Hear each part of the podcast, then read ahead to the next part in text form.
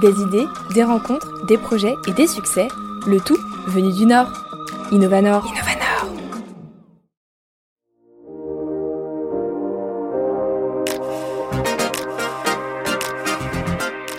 Colline et Sarah sont sœurs et depuis peu associées. Fraîchement lancées, elles gèrent aujourd'hui un food truck engagé baptisé Graines de Toast. Quelques semaines de son ouverture, c'est dans les studios de RPL Radio qu'elles partageaient leur expérience entrepreneuriale entre sœurs, ainsi que l'histoire du projet qui les aide. Bonjour Sarah et Colline, comment ça va? Ça va bien, salut Manon. Bonjour Manon, ça va super. Alors on est ensemble aujourd'hui pour parler de Graines de Toast, votre projet de food truck qui va bientôt voir le jour. Vous nous expliquerez euh, cette idée dans quelques instants. Juste avant, est-ce que vous pouvez nous en dire un peu plus sur vous? Alors nous on est deux sœurs lilloises, donc euh, moi j'ai 25 ans, Colline, et Sarah a 23 ans. Euh, on a fait toutes les deux des études en communication, un peu de journalisme, de management, et on s'est très vite aperçu en travaillant dans des bureaux que ça nous plaisait pas, enfin qu'on en avait un petit peu marre de la routine. Donc on a eu envie de créer un food truck donc, qui s'appelle Graines de Toast. Et pourquoi le food truck C'est surtout aussi parce qu'on a bossé dans des food trucks en fait euh, pendant nos études, en parallèle de nos études euh, et de nos, nos, nos, Master 2. On a eu comme job étudiant le food truck. Colline a découvert en Australie. Moi, je l'ai découvert dans un camion de burger lillois euh, en 2015. Et on a tout de suite vraiment accroché avec l'adrénaline des services, etc. Et vraiment le fait qu'il n'y ait pas de routine dans, dans ce métier. Et donc, de fil en aiguille, voilà, on a eu plusieurs expériences en restauration et ça nous a donné envie de se lancer dans ce domaine-là. L'idée, elle est donc assez récente. Est-ce que c'est né pendant le confinement, cette période de crise sanitaire, ou est-ce que c'est lié ou pas? Bah, Ça fait plusieurs années qu'on en parle et que, qu'on y pense, sans euh, vraiment s'y mettre vraiment à fond sur le projet. Euh, et le déclic, euh, c'était il y a un an. En fait, moi, j'ai, je bossais dans une petite boîte spécialisée dans l'écologie automobile et j'ai été licenciée à cause du Covid. Et Sarah était en télétravail à 100%, donc on s'est retrouvés toutes les deux à la maison un peu euh, dans l'ennui. Et donc, on a commencé à bosser sur, euh, sur Graines de Toast. On a fait un petit, une petite étude de marché, etc., qui nous a mené euh, aujourd'hui à, à, vraiment créer Graines de Toast. Donc, vous le disiez, vous avez eu des expériences dans, dans les food trucks avant. C'est pour ça, enfin, est-ce qu'il y a d'autres arguments qui font que vous avez choisi le food truck et pas un restaurant? Parce qu'il y a quand même une différence qui est importante de, de préciser. On n'a vraiment jamais eu en tête de monter un restaurant d'abord. C'est vraiment par nos expériences food truck et vraiment aussi le côté bah, c'est nomade et euh, ça casse la routine et aussi euh, bah, c'est aussi rassurant de savoir qu'on a déjà bossé dans des food trucks, on sait comment ça fonctionne. Donc c'est aussi rassurant quand on se lance parce qu'il y a tellement de choses nouvelles dans le monde de l'entrepreneuriat qu'on a quand même des bases où voilà, on connaît le food truck et bah, après voilà, le restaurant c'est aussi un objectif à 5-10 ans, pourquoi pas derrière s'installer dans des murs si, si Graines de Toast euh, prend vraiment... Enfin, connaît vraiment un succès. Il y a aussi une différence au niveau de l'investissement. C'est vrai que un restaurant, ça peut, ça peut vite, vite monter, alors qu'un food truck, bah, c'est plus raisonnable, donc euh, il y a un petit peu moins de risques. Euh, il y a aussi une partie événementielle euh, qui est assez cool, faire des mariages, des, hum, des, baptêmes, etc. Donc il n'y a, a, pas un événement qui va se ressembler. si un jour un emplacement ne marche pas, on peut bouger, donc il y a aussi cette liberté qui est, qui est vraiment assez sympa. Puis on garde aussi le contact client, malgré le fait qu'on soit en cuisine on gère aussi le contact client et c'est ça qu'on aime bien, c'est vraiment voir euh, finalement le client final, s'il a des remarques ou même euh, des retours positifs ou négatifs sur ce qu'on fait, on voit directement le résultat et c'est ça aussi qui nous, qui nous motive dans ce métier-là. Donc vous l'avez dit, vous êtes sœur. Comment ça s'est passé le fait d'entreprendre et de montrer son truc euh, en famille? Est-ce que vous avez peut-être des conseils à donner à nos auditeurs? Ouh, ça s'est fait un peu naturellement parce que voilà, on en a toujours parlé qu'à deux du, l'idée du food truck parce que je connais pas grand monde finalement qui a bossé en food truck euh, dans mes amis par exemple. Donc euh, c'est fait naturellement. Après nous on baigne, enfin on baigne dans la cuisine depuis qu'on est petite. On s'est souvent retrouvés en cuisine à deux parce que notre mère adore cuisiner et voilà quoi. On a, on a été élevés dans les bons produits, la cuisine maison. Donc euh, travailler ensemble ça nous ça nous faisait pas peur.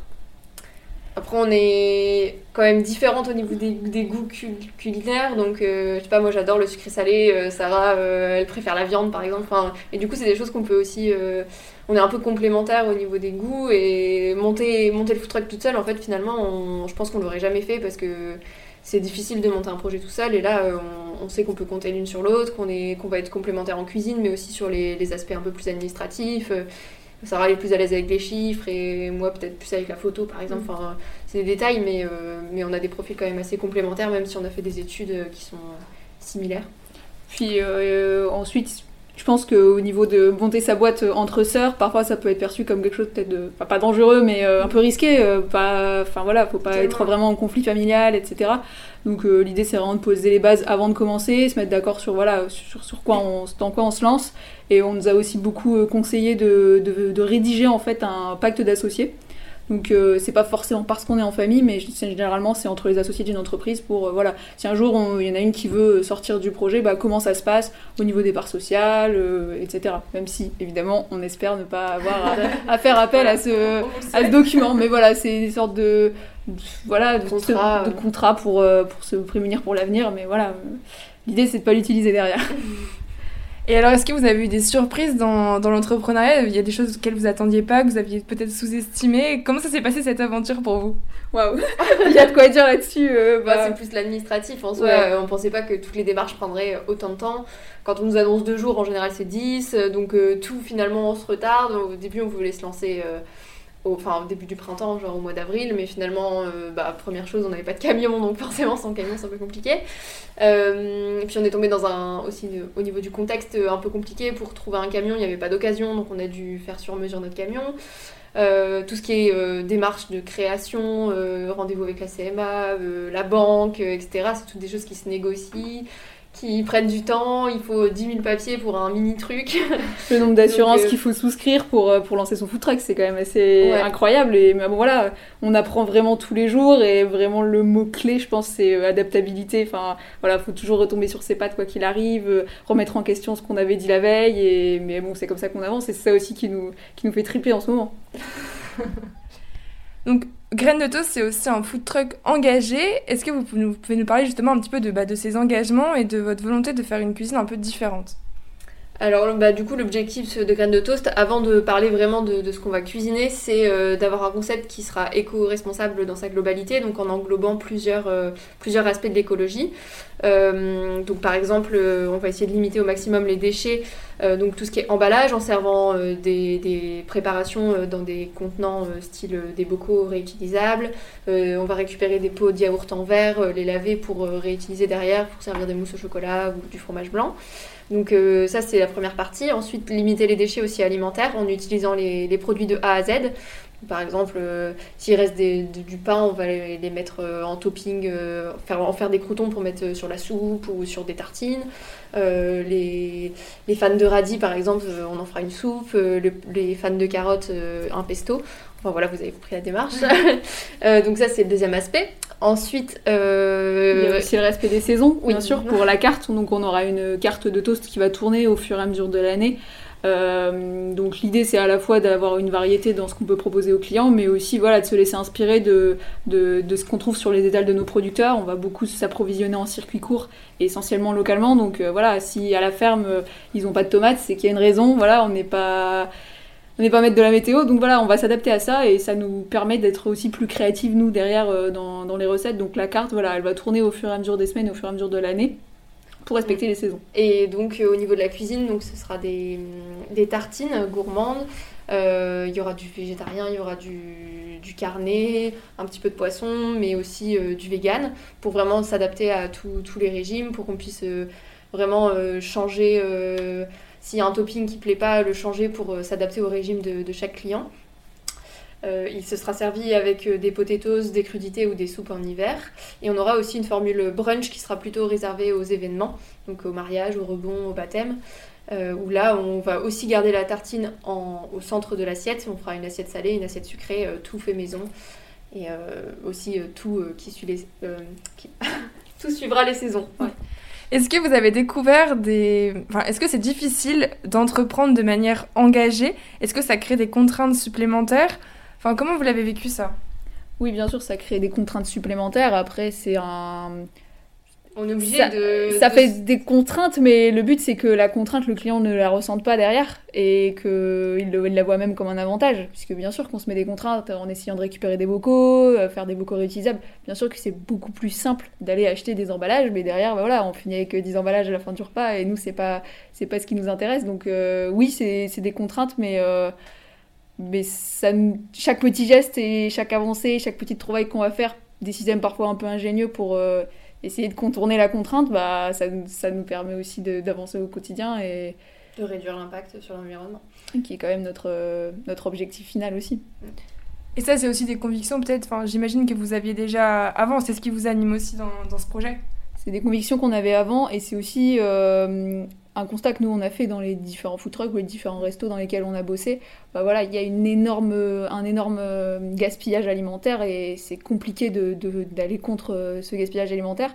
Mais si nous, déjà, côté cuisine, on peut essayer de faire des efforts, bah, autant euh, les faire tout de suite et, euh, et essayer d'impliquer aussi derrière notre communauté à, à, elle aussi faire des efforts, nous ramener des bocaux, trier ses déchets, euh, ramener, son ramener son tote bag. Voilà, il n'y a pas que nous, il n'y a pas que les clients, c'est tout le monde qui doit faire un effort.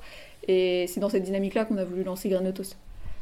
Tu parlais de communauté, euh, parce que c'est plus qu'un food truck, en fait, c'est ça, en fait, c'est l'idée, c'est de créer une communauté. Comment est-ce que vous, voyez les choses enfin, avec vos, votre, votre clientèle? Bah, il y a vraiment du coup cet aspect-là où on, va inciter au maximum les clients à ramener leur tote bag, leur tupperware, etc. Et pour leur montrer que bah, derrière, euh, c'est beaucoup plus simple pour la planète, c'est beaucoup plus simple aussi pour nous parce qu'on n'aura pas toute cette euh, manutention de, laver des plats, etc. pour euh, servir en plat. Et après, via les réseaux sociaux, on va essayer de donner des astuces, zéro déchet, des recettes anti-gaspi, euh, et d'autres conseils pour, euh, pour aussi que le, client chez lui, euh, même quand il vient pas manger au food truck, il, il retienne des petites actions du quotidien à faire pour, pour vraiment ensemble limiter l'impact sur l'environnement. Et alors, c'est pas encore lancé, mais je crois que votre communauté est déjà très active parce que vous êtes parti, en... vous, avez, vous êtes lancé grâce à un crowdfunding. Comment est-ce que ça s'est passé? Vous avez été assez soutenu, je crois? Oui, oui, voilà, on nous avait conseillé de lancer notre, euh, nos réseaux sociaux euh, avant de lancer le crowdfunding pour pouvoir créer cette petite communauté euh, avant de, de, de, montrer le projet et de le dévoiler. Et on a été très soutenus, on a même été surprise, on a dépassé notre objectif de, de crowdfunding, on a récolté plus de 5000 euros. Donc euh, c'est enfin, incroyable, nous, mm. on a trouvé ça énorme, le, le, soutien de la part de nos, de nos proches, mais aussi de la part d'amis éloignés et de personnes hors de notre réseau qu'on qu ne connaissait pas. Donc euh, c'est sûr que ça montre que l'aspect écologique, je pense, joue beaucoup aussi dans ce, dans ce soutien. Et les gens sont aujourd'hui très, eux aussi très engagés, ils ont envie de s'engager, donc il euh, faut juste leur euh, donner l'opportunité d'aller justement se restaurer euh, à l'extérieur tout en respectant l'environnement. C'est quelque chose qui n'existe pas encore trop, donc euh, on est sur, un peu sur un nouveau créneau à ce niveau-là. On a hâte de voir ce que ça va donner au mois de juin, si vraiment euh, ça va se confirmer et que la communauté sera bien présente, mais en tout cas, je pense que ça devrait aller. Super, et ben merci beaucoup Sarah et Queen. Et puis ben je sais pas, qu'est-ce qu'on peut vous souhaiter? Et bien vous pouvez nous souhaiter que les clients soient au rendez-vous euh, avec leur tupperware et leur tote bag. Super, et ben merci beaucoup, à bientôt. À bientôt, à bientôt merci. merci. Colline et Sarah sillonnent désormais la métropole lilloise entre Marc-en-Barœul, Mouveau, Lille, Verlinghem et Seclin. Elles vous attendent donc pour ravir vos appétits de jolies tartines aux heures de midi, mais aussi lors de certains événements privatisés, mariages, baptêmes, anniversaires. Toutes les infos ainsi que leur planning complet sont à retrouver sur leurs réseaux sociaux et sur le site grainesdetoast.com. Et pour retrouver l'ensemble de mes rencontres Innovanor, n'hésitez pas à nous rejoindre sur le compte Instagram innova-nord. J'espère que cet épisode aura su attiser votre curiosité et votre appétit. Merci à tous pour votre écoute et à très vite pour un nouveau portrait sur Innovanor.